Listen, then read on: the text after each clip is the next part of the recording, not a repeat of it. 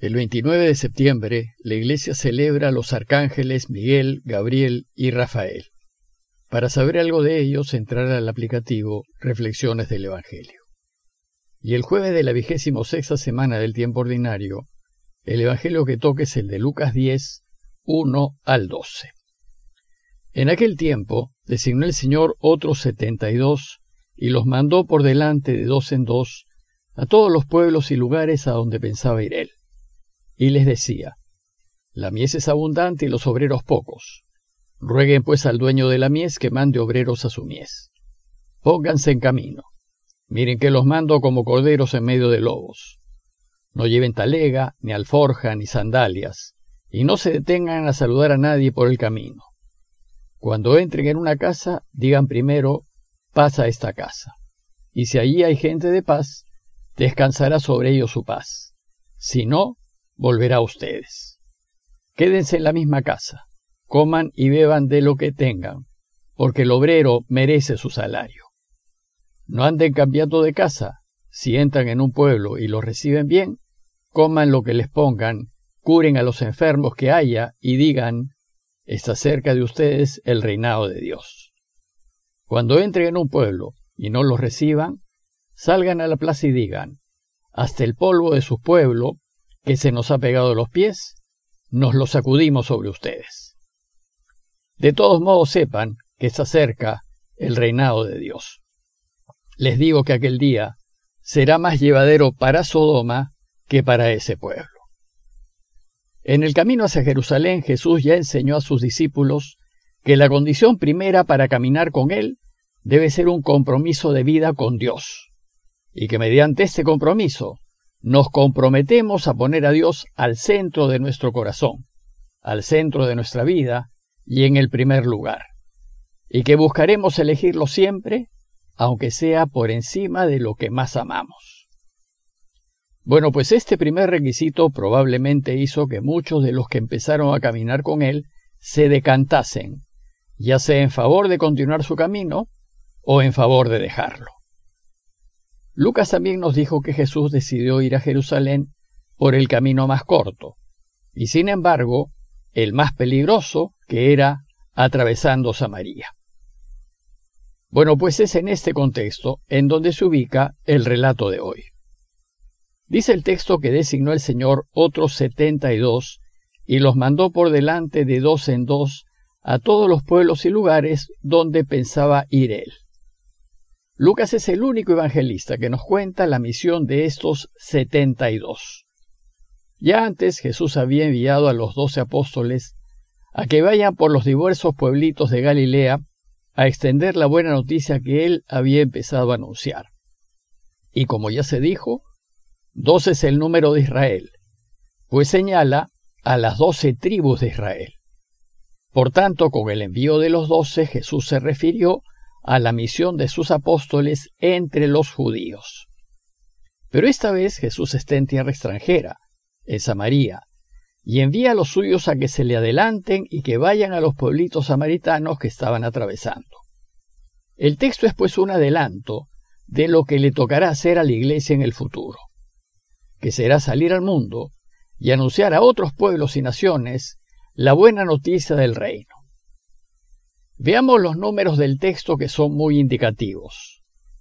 Hay discusión entre los especialistas respecto al número de enviados, si son 70 o si son 72.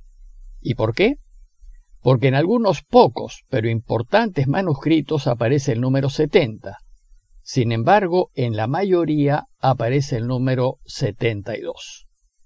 Ahora bien, mientras que el 12 es el número de Israel, el 72 es el número de las naciones paganas, que según Génesis 10 aparecieron de la descendencia de los hijos de Noé después del diluvio. Por tanto, el número 72 parece ser una reafirmación más del trabajo de la Iglesia entre los pueblos no judíos.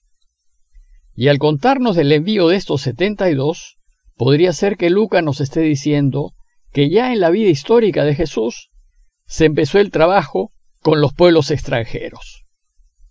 Y luego está el número dos, pues el texto nos dice que los mandó por delante de dos en dos. Bueno, pues según la ley judía, para que un testimonio tenga valor legal, se requería el testimonio de al menos dos testigos. Dice Deuteronomio 19:15.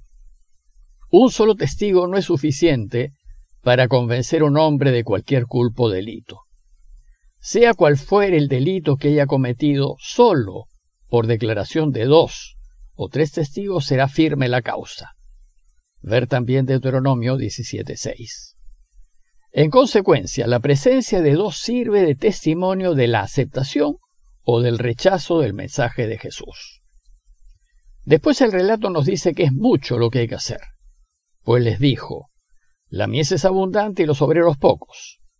Rueguen pues al dueño de la mies que mande obreros a su mies. Quienes estamos caminando con Él somos enviados al mundo a dar testimonio de cómo debemos vivir para hacer de éste un mundo feliz. Pero es demasiado lo que hay que hacer. Entonces, Jesús nos invita a recordar que el dueño del campo es Dios y que nosotros somos solo simples trabajadores. Y en consecuencia, que el fruto final no depende de nosotros, sino de Él. Por tanto, además de poner todo nuestro empeño en el trabajo, debemos pedirle a Dios que se ocupe del resto, con la certeza que Dios sabe lo que será necesario. Entonces, si Él sabe, ¿para qué debemos pedirle que mande obreros para su campo? Nuestra oración es simplemente para no angustiarnos, para tranquilizarnos el corazón y para que confiemos en Él, pues el dueño es Él, Él sabe y Él verá. Inmediatamente después el relato subraya lo peligroso que es el trabajo al que nos envía. Dice el texto, Pónganse en camino y miren que los mando como corderos en medio de lobos. Al decirnos pónganse en camino, nos está indicando que el camino que ellos están haciendo hacia Jerusalén es el modelo de lo que será el camino de la iglesia en el futuro. Al decirnos que hay que ir como corderos, subraya nuestra actitud y señala nuestra buena fe, nuestra recta intención y la necesidad de ir confiados, pues todo cordero confía en el pastor que lo guía. Y la mención de los lobos indica la hostilidad del mundo. Nos encontraremos con un mundo que va a querer desaparecernos, pues al vivir en la verdad y la justicia, nos volvemos un obstáculo que evita que quienes siguen los valores del mundo se aprovechen y abusen de la gente y hagan lo que les dé la gana. Por tanto, hemos de esperar dificultades a causa de esta oposición. Sin embargo, debemos poner toda nuestra confianza en Dios, pues sólo el dueño podrá espantar a los lobos y cuidar de sus corderos. Después vienen las instrucciones de Jesús a los setenta y dos, que son semejantes a las que dio a los doce, aunque esta vez están un poco más detalladas. Primero, confiar en Dios y no en los medios. Los medios, como la talega, la alforja, las sandalias, siempre son útiles y necesarios para el trabajo, pero nuestra confianza la debemos poner en Dios. Y Él se preocupará de que nunca nos falten los medios necesarios para trabajar en su campo. Segundo, que el tiempo es corto y hay mucho que hacer. Dice el texto, no se detengan a saludar a nadie por el camino. Bueno, pues el no saludar solo indica la premura, la urgencia del trabajo y el no perder el tiempo. Tercero, que vayan en son de paz. Dice el texto, digan primero paz a esta casa y si allí hay gente de paz, descansará sobre ellos su paz, y si no, volverá a ustedes. El camino de Jesús es un camino de paz, no violento, y nosotros debemos encarnar esa no violencia, debemos ser hombres de paz que buscan la paz. Y evidentemente debemos buscar la justicia, pues sin justicia nunca habrá paz. Y los hombres de paz, aquellos que son sensibles a Dios y a sus cosas, los recibirán y los escucharán. Cuarto, no sean exigentes. Quédense en la misma casa y coman y beban lo que tengan. Es decir, no anden cambiando de casa buscando su propia comodidad. Y si entran en un pueblo y los reciben bien, coman lo que les pongan. Aquí Jesús relativiza las restricciones de la ley judía respecto al comer y nos enseña que no nos hagamos problemas con los alimentos, que según la ley se pueden o no se pueden comer. Ustedes les dice, coman lo que les pongan.